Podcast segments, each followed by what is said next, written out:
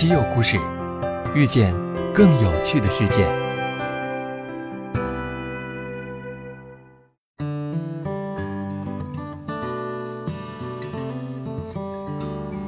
西门子调频一八四七的听众朋友们，大家好！澳网的比赛在昨天落下帷幕啊，费天王终于是不负众望，收获了第六个澳网冠军。他个人的大满贯冠军总数也达到了二十个。说到这个大满贯啊，看网球的朋友一定深有感触。这四大满贯的比赛真可谓是讲究天时地利人和，球员不仅要有高超的球技和良好的状态，也要适应不同的比赛场地。不同的场地具有不同的特点，对球员的要求和相应的打法也不同。纳达尔已经十次称雄法网，而费德勒已经在温网八度封王，这其中不无关联。这里先来科普一下，四大满贯呢是指澳大利亚网球公开赛，就是澳网；还有法国网球公开赛，就是法网；温布尔登网球公开赛，温网和美国网球公开赛，美网。这四场赛事除了时间地点不同以外，更重要的是球场类型的差别。其中，澳网、美网是硬地，法网是红土，而温网则是草地。这四项比赛能够并列顶级的网球赛事呢，其卓越的比赛场地功不可没。网球场地的选材和维护可大有学问。先说硬地球场，一九八八年，澳网放弃了此前的草地球场，开始采用一种名为 Rebound Ace 的硬地地板。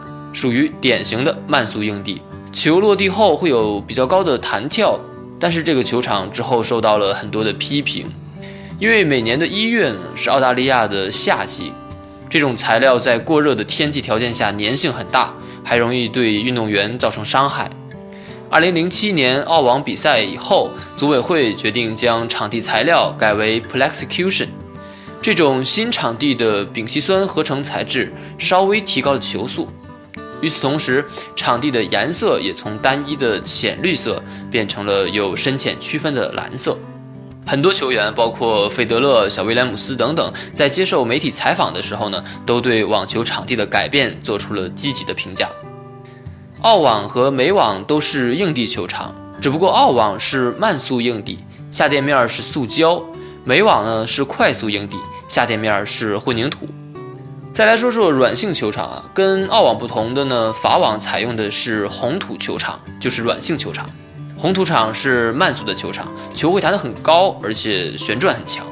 影响软性球场比赛体验的关键因素之一就是场地的灌溉。如果场地过分干燥的话，那地面的材料就会松动，最终会使比赛的人觉得像在沙坑上奔跑一样，非常的累。过分松软的地面就意味着球在落地后无法正常的弹跳。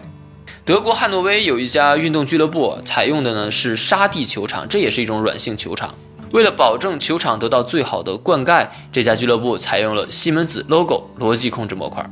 在球场翻新期间，俱乐部决定安装一个新的喷灌系统，自动化的完成高效方便的运营。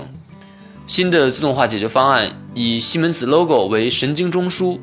半自动化或者全自动化的控制喷灌，也可以在需要的时候呢切换到手动模式。如果湿度足够大，湿度感应器会阻止程序自动灌溉。借助附加的显示器，用户可以在不同的地点操作这个系统。这样一来，球员在进入更衣室后，他们可以通过 logo 显示器上的按钮来选择最适合自己的场地。logo 大大减少了场地的维护时间。保证场地处于最佳的状态，在旱涝季节尤其明显，这样场地的使用寿命就更长了，俱乐部的维修工作更少了，球员的体验也更好了。最后，我们该说到草地球场，温网呢采用的是草地球场。温网的历史最为悠久，它是由全英俱乐部和英国草地协会在1877年创建的。在草地上啊，球落地时与地面的摩擦小。球的反弹速度快，对球员的反应啊灵敏度还有奔跑的速度和技巧的要求都非常高。由于草地球场对草的特质规格要求极高加之气候的限制以及保养与维护费用昂贵所以草地球场很难被推广到世界各地。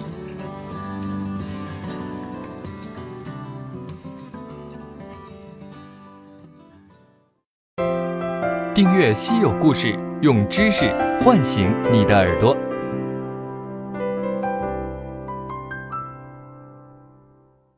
西门子调频一八四七，